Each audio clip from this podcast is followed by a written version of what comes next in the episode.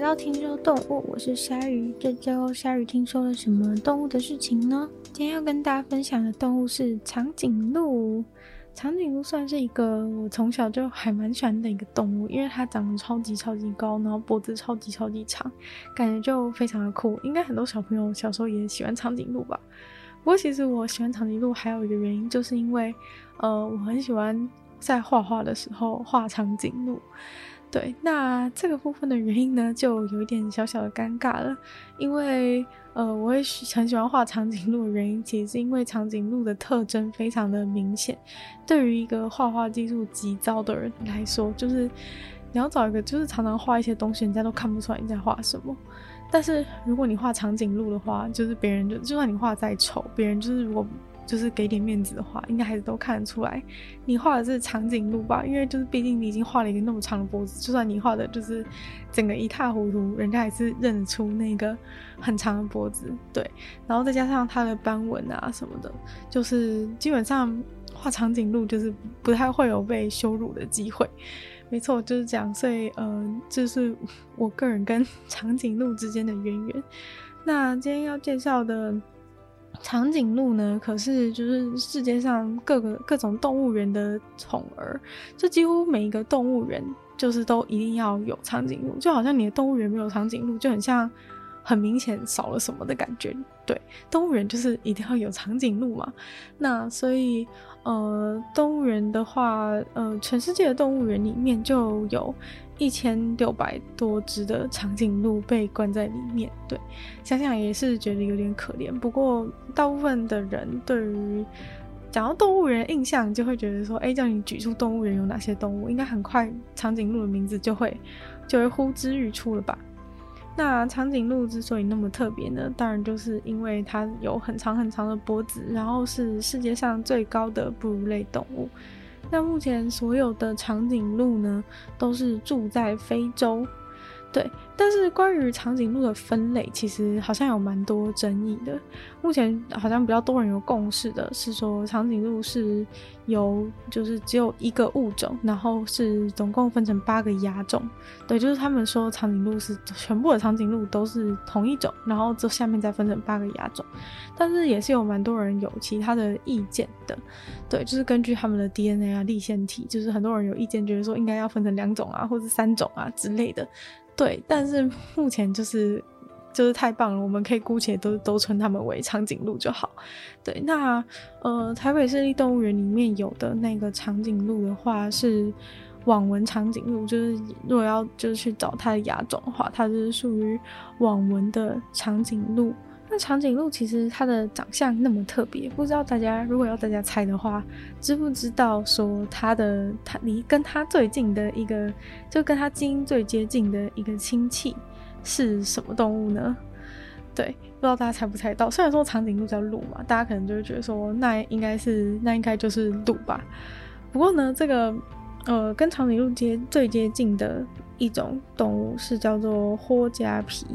对，那它其实是就是长得像是，呃，主要的身体是棕色，然后应该就是一只有斑纹的鹿的感觉。对，我不知道大家认不认识这个动物，但是反正呢，就是这个动物呢，它其实跟长颈鹿是同属长颈鹿科的。对，就是长颈鹿科里面其实并不是只有长颈鹿，对，就是还有霍加皮在里面。对，那就是。大家认为的长颈鹿呢，应该是长颈鹿属之后的，就是才会都是长得像长颈鹿的长颈鹿。那长颈鹿它身高大家都知道非常非常的高嘛，但是大家知道有多高吗？长颈鹿成年的长颈鹿的话呢，可以长到四点三到五点七公尺。那雄鹿的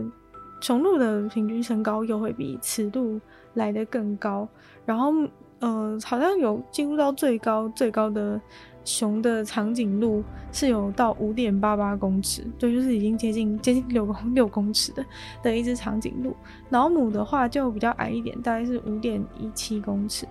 如果长颈鹿呢长那么高，它体重就是也是蛮蛮吓人的。对，虽然说它们看起来就是非常非常的瘦，但是因为毕竟它们就是那么高的关系，所以其实它们的体重大概都还是有。到一千公斤，雄鹿的话都平均大概就是一千公一千多公斤，然后雌鹿的话就稍微比较轻一些，大概是八百多公斤。但是找到最重最重的雄性长颈鹿的话呢，也是有到一千九百公斤的。对，所以就是嗯，虽然看起来很瘦，但是其实是非常的非常的有分量的。那长颈鹿呢，它们的身高其实那么高。就是最主要，大家都知道说哦，这样才可以吃到比较高的叶子之类的，这样的一些作用。不过，其实长颈鹿它们的脖子那么那么的长，还有一个非常重要的重要的功用是要搭配它们的眼睛，就是因为大家知道长颈鹿它们是生活在那种呃比较像热带莽原的气候，就如果如果按照第一课上面所学的话，是比较接近热带莽原的气候，其实并不是。大家想象的那种，就是森，就是并不是很多树的地方。对，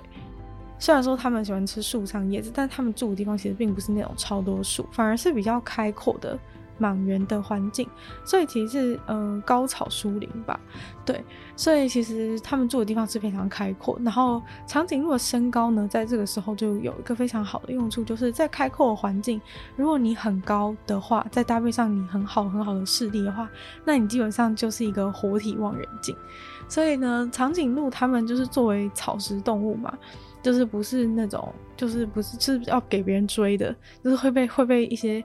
会被一些猎食者追的动物。它们这个很长很长的脖子，然后很好很好的眼睛呢，就是可以当成活体望远镜。站在一个很开阔的地方的时候，他们可以看到很远很远很远的地方，就说，哎、那边有一只狮子啊，或者那边有一只猎豹等等，他们就很早就可以发现了。说来，其实我觉得长颈鹿算是一个天选之度，就是它除了就是长得很高啊，然后又有漂亮的毛毛发啊，然后视觉又很好，它还看得到颜色啊，然后有听力跟嗅觉也非常的敏锐。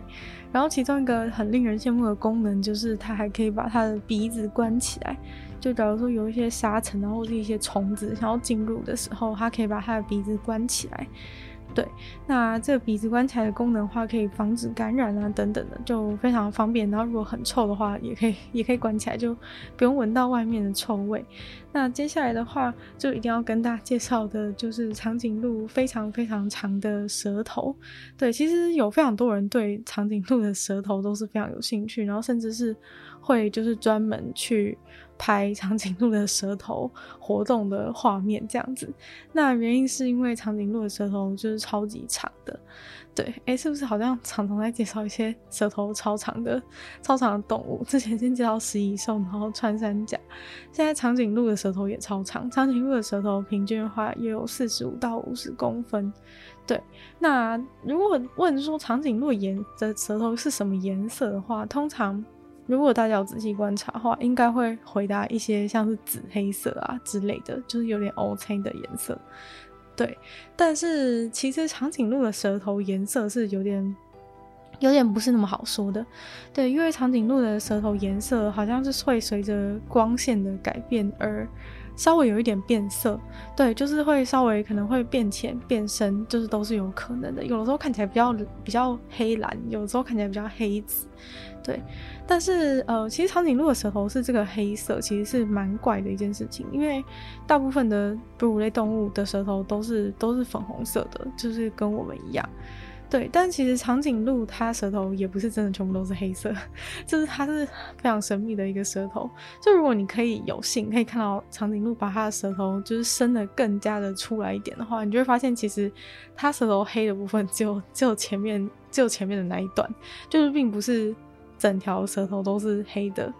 对，然后这个黑色的舌头其实。是可以保护它不要被太阳晒伤，对，因为如果你粉红色的舌头整天在外面就是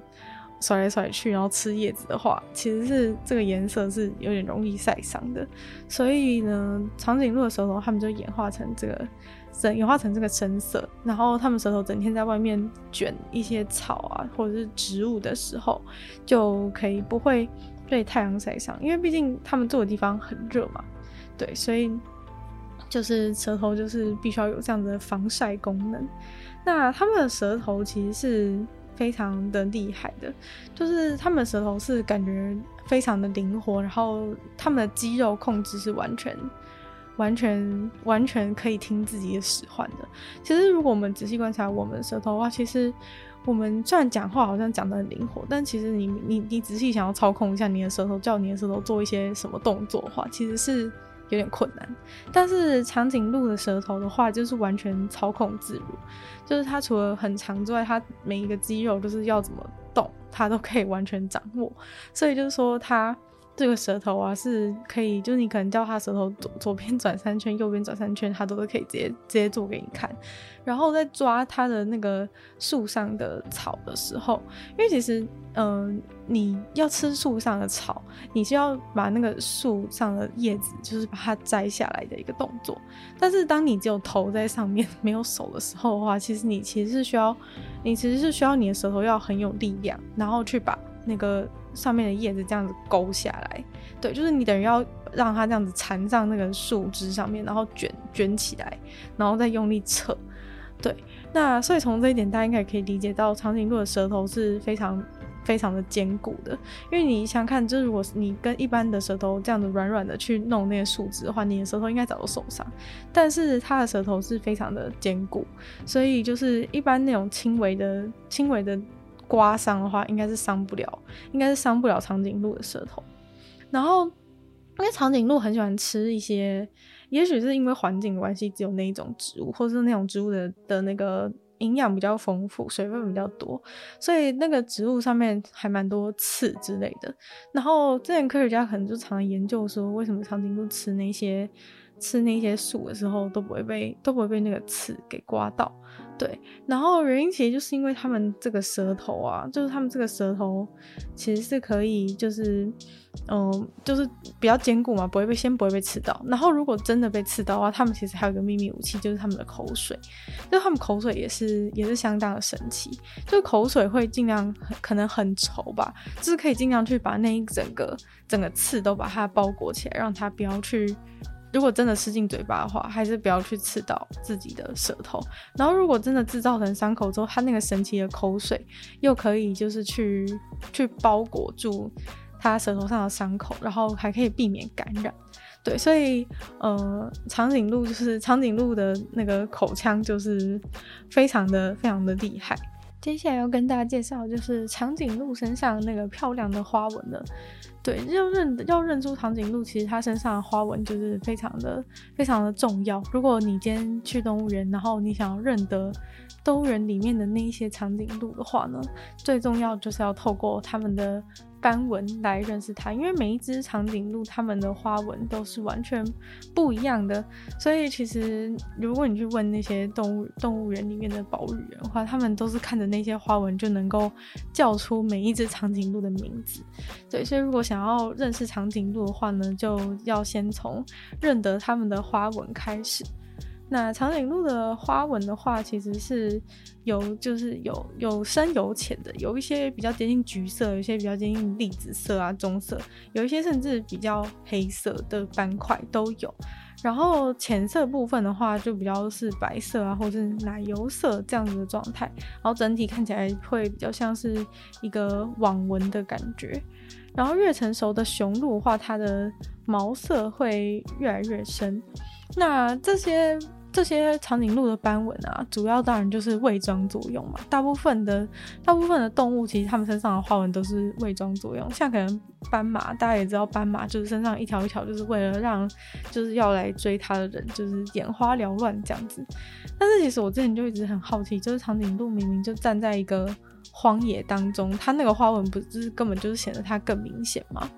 对，因为你想看，如果你就是在一个一望无际的地方，你看过去，其实如果你是素色的，其实搞不好还看得没那么清楚。结果它偏偏就是整整个整个长颈鹿身上都是一个非常非常显眼的花纹，我就有点好奇它的那个保护色作用到底在哪里。不过其实长颈鹿它的这个花纹的保护色啊，主要的作用是只有在主要只有只有在就是未成年的时候。对，因为呃，长颈鹿未成年的时候，他们会去躲在一些树下，那树下呢，其实就会有那种光影，就是太阳照射下来的的树下，其实就会。阳光从那个树叶的缝隙照射下来嘛，所以其实地上就是会有一些斑驳的树影摇晃这样子。然后，所以如果长颈鹿就是站在那个树下的话呢，就会它们身上的网纹就会跟地上的那个地上那个斑驳的光影会有点像，对。所以呢，就是小的时候，他们都会躲在那边，这样子猎物就就是要要捕食他们的人就会比较没有办法发现他们，对。但是其实长大之后的长颈鹿就很少会待在那些树的下面。长大之后长颈鹿，它们都大部分都会选择去站在。很开阔的地方，所以等于说，它们的斑纹其实到了成年以后，就渐渐的失去作用。可以等于说，它们的斑纹就是只是只是因为没有退掉而已，就是还是在，就是但是已经失去它原本的意义。因为长颈鹿后来就都会在那个荒野当中，然后就是用来遥遥遥望远方的敌人。对，就小时候他们是会躲在树下，是因为有其他人在帮他们看敌人有没有过来，所以他们躲在那边比较安全。但是就是成年长颈鹿就得要负责去在荒野的中间，然后看清楚看清楚四周，对，所以就不再有机会或是有办法躲在树下，因为其实躲在那个树下也不是什么长久之计啊，就只是暂时不要那么的快被发现而已。他们他们其实主要如果要能够活命，还是得要就是比敌人更早发现对方。才有办法，就是提前逃跑，对，这样其实是比较有效率的，对，因为如果等到他已经发现你，然后在那边你追我跑的话，其实这样就是消耗的能量也很高啊，然后损失也有可能比较，也有可能比较惨重一些，对。那长颈鹿的这个花纹呢，其实就是还蛮酷的，就是除了除了就是刚刚讲的保护色的功用以外，就是长颈鹿的这个深色色块的部分。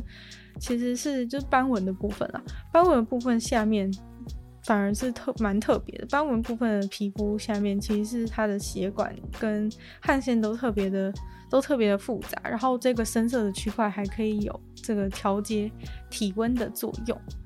那长颈鹿它的整个皮啊，就刚刚讲完它的花色嘛，那这个长颈鹿的整个皮它其实是非常非常的厚。所以，如果他们就算穿过一些很刺的地方，或是你，或是把头伸进去很多很多刺的一个树里面的话，他们其实也也不太会受伤。然后，甚至毛发还能够分泌一些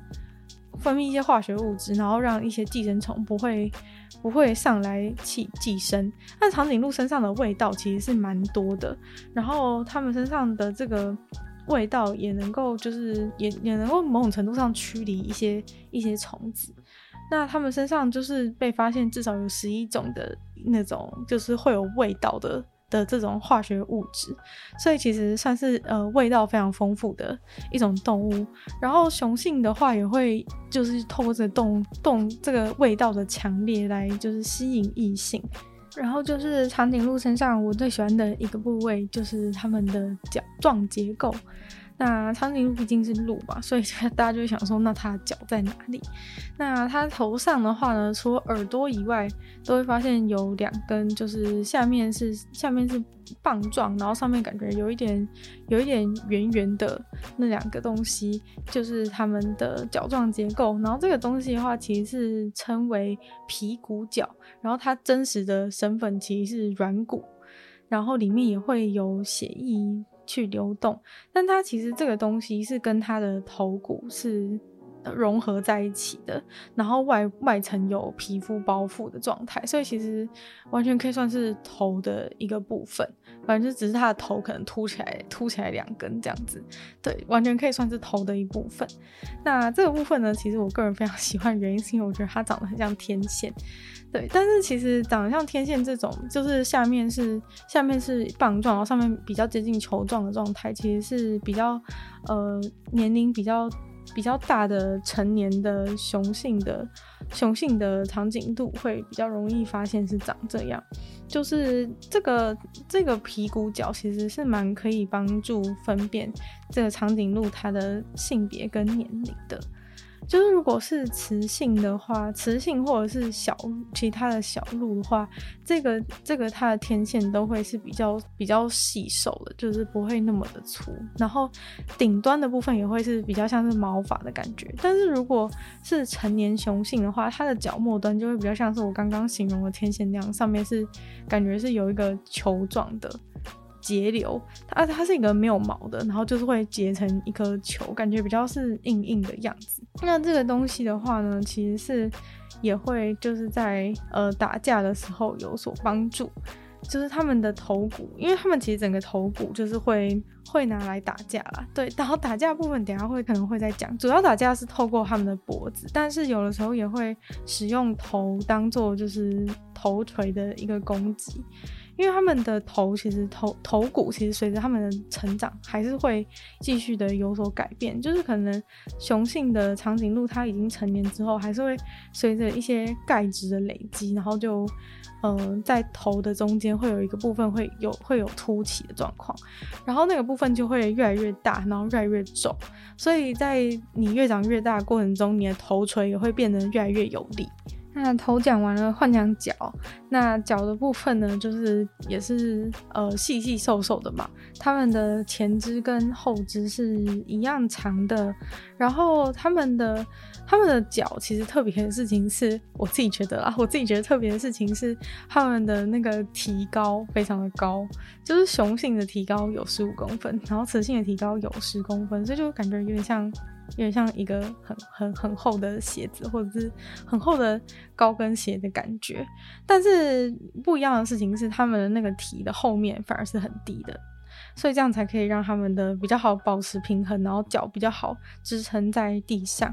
然后长颈鹿他们他们走路的方法就是只有分成两种，就是只有一般的走路跟跟跃步，就是比较像是跳跃然后跑跑的感觉。对，然后走一般走的时候是同一侧的脚会 同一侧的脚会一起往前，然后要步的时候就是要步的时候就是后脚会先后脚会先起会先起来，然后呢碰到前脚之后前脚再往前。但这样大家应该可以想象，就是后脚会先后脚后脚后脚会先起步，然后碰到前脚，然后推动前面的身体再往前。然后比较酷的事情是，就是因为他们在要步的时候，等于在跑的时候嘛，就是是因为比较快速的快速的移动。然后这种时候，因为他们脖子很长，所以他们的那个整个头就是会在那边前后的甩来甩去，才能够保持平衡。对，然后但在在就是你感觉好像他。脖子很长是一个累赘，但其实他们跑超快的，他们就是每小时可以跑可以跑六十公里，对，所以就是果然是草食动物，还是它还是有它就是必须要有的一些技能嘛，就跑不够快的话就就完蛋了，对。那其实我自己觉得，这 长颈鹿的脚最引人注目的时候，其实是他们坐下的时候，因为每次长颈鹿坐下休息的时候，把脚这样折起来，我都会觉得很像那种很像那种折叠椅或是折叠桌的感觉，就是它折起来的样子。看起来非常的，我不知道诶，就是看起来，就是看对我来说看起来看起来很奇怪，对。但是长颈鹿它们因为就是整个身体的比例的关系，所以它们没有办法就是这样碰就坐到地上，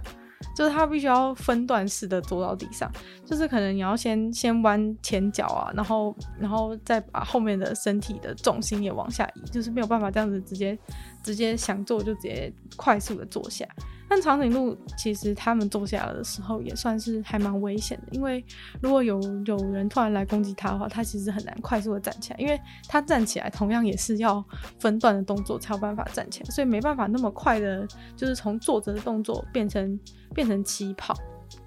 对，所以就是在野外的话，其实他们尽量会，就只有只有在他们真的感觉到非常安全的情况下，他们才会才会去把整个整个身体都坐下来。如果在动物园的话，就大家比较容易看到，因为他们大概也已经知道不太会有什么危险出现了。那睡觉的话呢，就是在人工饲养环境是观察到大概四到六小时，不过他们的睡眠都不是很连续的，因为可能因为环境吧，就是可能随时会有危险，所以他们睡觉都是那种断断续续的、断断续续的睡觉。然后，但是虽然说他们可以折着脚就是坐着，但是他们喝水的时候就是都是踩一个张开四只脚，然后趴下去喝水的方式。对，但是趴去喝水。就是比较常遇到的危险，就是如果他们喝水的地方里面有鳄鱼的话，可能就咬他们。对，所以其实长颈鹿喝水的时候是最怕，是最怕遇到遇到鳄鱼的。接下来就要介绍长颈鹿最重要的部分，就是长颈鹿的脖子。那长颈鹿脖子呢，当然就是非常的长嘛，大家都非常明显的可以看到。那长颈鹿脖子，它们大部分就是有到二点二到二点四公尺那么长。那刚刚讲到说，它身体大概就是整个人的身高大概是四到五公尺，所以其实他们的这个脖子就已经占了身体的一半的那么一半的长度那么多了。那其实长颈鹿呢，他们的脖子也没有跟我们那么不一样，虽然说是蛮不一样，但是也没有那么不一样，因为长颈鹿他们的颈椎骨是数量还是跟我们是一样的。只是呢，他们的每一段颈椎骨都非常的不科学的，非常的长。然后每一段的颈椎骨的话呢，都有二十八公分，都有超过二十八公分。所以就是同样的同样的块数，但是我们的可能就是只有几公分而已。所以它的每一块二十八公分接起来呢，就变成一个超级超级长的一个脖子。那就是如果以脊椎的角度来讲的话呢，它的颈椎部分也占了它整条颈椎的。五十二趴到五十四趴，那相比其他的大型的有蹄类的这种动物来讲的话，大部分有蹄类的动物就是。只有占差不多二十七趴，就颈部虽然说颈部是相比人类是长蛮多，但是颈部就是大概只有占二十七到三十三趴，所以大概是三分之一吧。大概颈颈部大概占身体脊椎三分之一。如果大家看一些其他的动物，一些其他的鹿的话，大概就是这样。但是呃，刚有提到说跟长颈鹿基因最接近的叫那个嘛，霍加皮。对，霍加皮这个动物的话呢，其实也是跟。也是跟其他有蹄类一样，它脖子其实并没有因为它是长颈鹿科而比较长，它只是就是是分在长颈鹿科，然后基因上的确是跟长颈鹿比较相近，但是其实外观上呢，霍加皮其实是跟其他的鹿、其他的有蹄类是比较比较相近的，然后颈椎的部分也是只有占三分之一左右。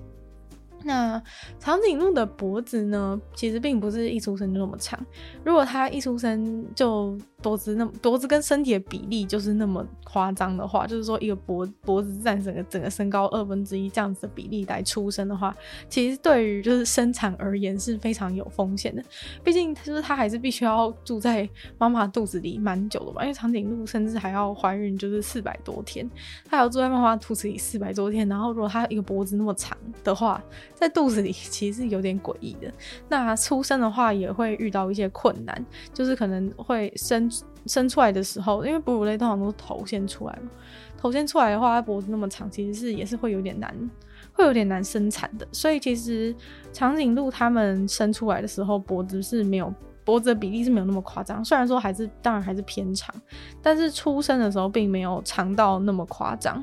对，主要是他们呃一开始就是一开始生出来的时候蛮正常的，就后来呢就会随着他们的成长，就是会慢慢的去。把他们的脖子 慢慢的脖子会再去长长这样子，所以其实脖子的成长幅度是从出生以来最大的。那长颈鹿这个脖子那么长，当然所有科学家都非常想要知道，就是长颈鹿脖子到底为什么可以变那么长。然后这部分大家就会去探讨这个演化的过程到底发生了什么事情，然后到底为什么长颈鹿最后会变成就是脖子那么长的一个状态。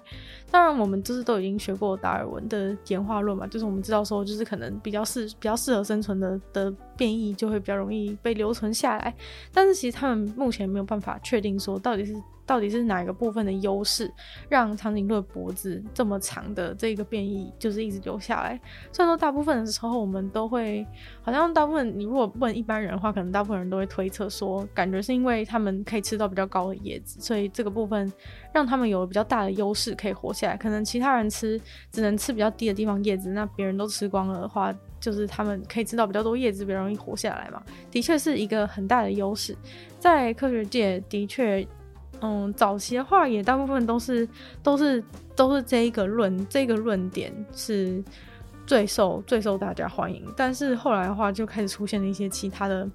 其他的说法，然后再加上呢，其实他们后来就发现说，因为脖子比较长，其实相对是比较耗能的。虽然说长颈鹿的脖子长，然后吃到的吃到比较高的叶子，然后营养可能比较多，然后叶子比较嫩，水分比较多，但是其实，在发生一些旱灾啊，遇到一些状况的时候，就是有有有就是食物匮乏的情况之下，其实脖子比较长的长颈鹿是比较容易死掉的，因为脖子比较长，毕竟耗的能量还是比较大，所以现在这个这个说法也是开始遭到了一些质疑。然后现在目前就是没有一个确定的、确定的假说，就是长颈鹿到底为什么它们的脖子那么长，到底是为什么？是因为怎样的原因被留下来？那另外一个就是。有一些人会支持的一个假说，其实是性选择假说。因为刚刚讲说，其实长颈鹿会打架，用用脖子打架。那其实用脖子打架，就算是呃雄性的长颈鹿，他们用来表示自己很厉害，然后用来竞争那个生殖权的一种方式嘛。所以就是他们就是会用这个脖子打架。然后所以有人就讲说，呃，这个。这个长脖子其实是一种第二性征，不过我觉得这真的蛮瞎。他就说，其实这个脖子那么长是为了，就是为了打架而生，就是你的脖子那么长都是为了，就是为了打架。然后因为你脖子比较长，然后打得比较赢，就可以获得比较多交配权，所以就是长颈鹿的脖子才会变那么长。就是因为他觉得说，这个长颈鹿的脖子长的打架比较厉害，然后最后得到交配权，所以脖子比较长的长颈鹿就被留的基因就被留下来了。不过这个部分其实是蛮有点有点荒谬，因为这样的话就是母的长颈鹿没有要没有要打架，为什么它为什么它脖子还是那么长？对，就是这就是真的真的蛮怪的。但其实这个长颈鹿脖打脖子打架的事情，我就要讲一下，就其实真的是蛮危险的，因为你要想看它就是拿就是很像你拿两根棍子在那边挥来挥去，对，然后呃他们其实通常跟同伴打架的时候不会真的有造成太大伤亡，但是其实有的时候打得太。打得太过火的时候，还是常常会出现一些就是 脖子骨折啊，然后或者是就是有一些有有野外的观察家甚至发现，就是有的长颈鹿打完架之后，它的脖子就是直接真的是直接断开，然后变成一个 Z 字形，对，就是状状况非常的非常的惊恐，对，然后有的时候也会有达到就是。头就是头破血流，因为刚刚讲的会头锤嘛，所以有时候头破血流。那有时候是下巴骨脱臼，对，所以其实这个脖子打架的事情，其实是其实是我觉得是有有点危险的，就是只是为了那个竞争竞争这个部分的话，应该不需要打到这样子，不需要不需要打到这种这么这么高风险的一个活动。那要讲到嘛，就是长颈鹿吃东西，就是它们演化就吃到比较高的，吃到比较高的树叶，然后就可以比较容易生存下来这件事情。那虽然说不确定说长颈鹿脖子到底是不是因为吃这个叶子而而留存下来的，但是呢，长颈鹿它们就是吃这个高的地方的叶子，其实是还是有好处的。就是除了别人吃不到以外，其实高的地方的叶子水分也比较多，然后所以这也导致就是。嗯、长颈鹿它们一天需要进食的树叶量，虽然说三十四公斤听起来还是很多，但是其实比起其他的其他草食类动物，已经算是已经算是少的了。然后在嗯、水源充沛的情况下，它们大概也三天才会去喝一次水。然后原因就是因为它们吃的叶子。里面的水很多了，所以它们不需要像其他的草食动物一样，需要那么长的去喝水。对，毕竟你想想看，就是地上的那些干巴巴的草，跟就是长在树上的嫩芽，就是它们营养价值跟水分含量当然是差的蛮多的。那长颈鹿它们吃东西的话，还有特别就是它们是这个反反刍动物，所以它们其实会吞下去稍微消化之后，然后又会再把它吐回来嘴巴里面继续咬。对，虽然说感觉感觉是有有点恶心，不过这个部分当然是帮助消化是比较是比较重要的。那长颈鹿的交友圈大概是如何呢？其实长长颈鹿的社交群体是让研究的人蛮困惑的一个点。目前其实都没有什么很认真定调，就是说长颈鹿的群体到底是由怎么怎么样组成的。一一般来说，通常都会定位成就是什么开放性啊、不断变化之类。就是说他们的这个群体其实是没有不是很稳定的，就是不是说同一群人在一起就会一直在一起，常常就是会有就是分开啊，然后又有换新的人进来之类的。对，然后其实组成的组成的呃成分其实也差蛮多的，就有的时候可能是有男有女的长颈鹿，有的时候就是都是同性，然后好像观察到是就是性别隔离的的长颈鹿群体是比较常出现，就可能雄性长颈鹿都跟雄性长颈鹿在一起，然后雌性长颈鹿跟雌性长颈鹿在一起，对，然后嗯、好像比较，但这种好像也就是只是只是就是出现一阵子，这些人好像也并不是非常紧密的一个关系，但是他们的确是有长期的社交关系的，就是并不是说他今天就是今天分开之后可能就。就忘记他，不认识他之类的。其实他们是有被观察到是有长期的社交，等于说他是有记得他认识过这个人的。然后，呃，但是这些就是不是很稳定嘛。然后比较稳定的长颈鹿群体，通常比较是那种妈妈跟小孩组成的长颈鹿群体。那可能就是会有多只长颈鹿妈妈跟多只长颈鹿小孩组成的这种群体，其实是比较。比较稳，会持续比较久，是比较稳定一点的。那原因可能是因为就是就是这种妈妈群是比较容易互相照应的一个作用，对生存是比较有帮助的。对，所以可能有的时候，例如说，可能妈妈有的妈妈想要去比较远的地方去觅食之类的，她可能会暂时先把她的长颈鹿小孩就是托给。隔壁的长颈鹿妈妈来托婴一下，就是稍微先帮忙照顾一下，然后她她等下再回来这样。对，所以这种的，就是母亲和小小孩的这个长颈鹿群体是可以维持比较久的，至少说可能就是以大家，因为大家都以这个照顾小的长颈鹿为目的嘛。那长颈鹿它们其实是就是都是多多配偶制，所以其实就是。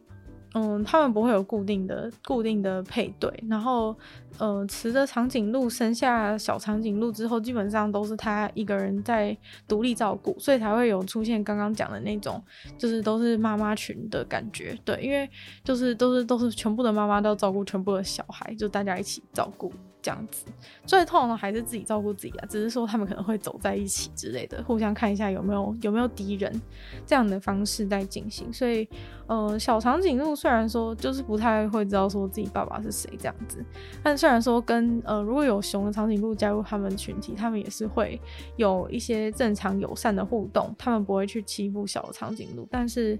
就是就是比较就是比较随意的比较随意的一些。这这种交交友关系这样子，不太就是不是很不是很确定的。然后，嗯，长颈鹿的长颈鹿刚刚讲到说，他们怀孕需要四百到四百六十天左右，然后通常一次的话就是只能生一只。一只小长颈鹿，但有时候也会有双胞胎，所以就是跟人类的状况还算是还算是蛮类似。然后生小孩的时候就是直接就是直接站着，然后扑通就掉出来这样子。然后这个小长颈鹿出生的话，其实是状况其实是蛮，我觉得草食性动物应该都差不多，就刚出生就必须要马上就学会学会怎么样站起来。所以其实大概几个小时之后，几个小时之后，这个小长颈鹿就是马上就可以跟。一周大的长颈鹿是一样的，一样的就是活蹦乱跳，就大概几个小时之内，马上就要开始狂奔了。就如果有一些有一些敌人来的话，他们就要开始就要开始跑了。对，所以嗯、这个他刚出生就是砰一声掉到地上的时候呢，就是他他妈妈会先帮他就是稍微梳一下毛，然后就是可能撞撞一撞他，然后帮他动一动脚之类的，把他脚的那个神经就是。就是让他比较有感觉一下，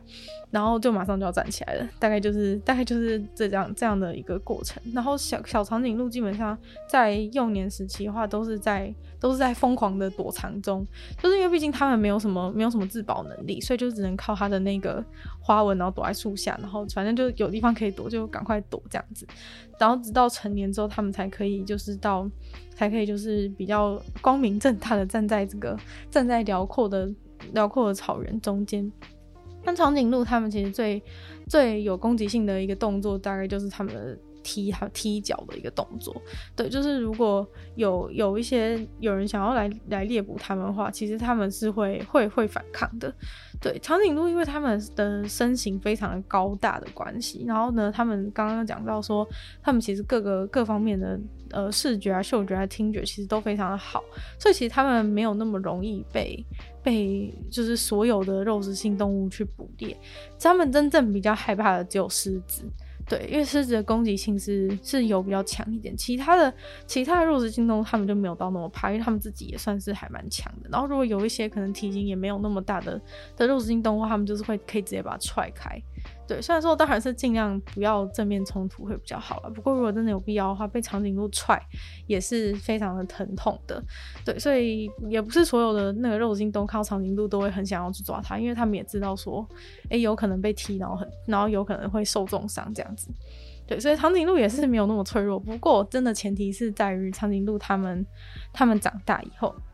那长颈鹿小的长颈鹿出生一年之内，就是存活率大概只有五十趴。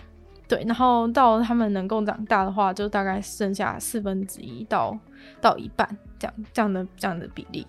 对，所以小的时候长颈鹿是很容易死掉，但是如果它长大以后呢，它们的存活率就算是蛮高的。对，因为它们就是又很强壮啊，然后各方面又很又都还蛮都还蛮优秀的。对，所以它们存活率蛮高的。然后在野外的话呢，竟然能够就是活到三十八年那么久。对。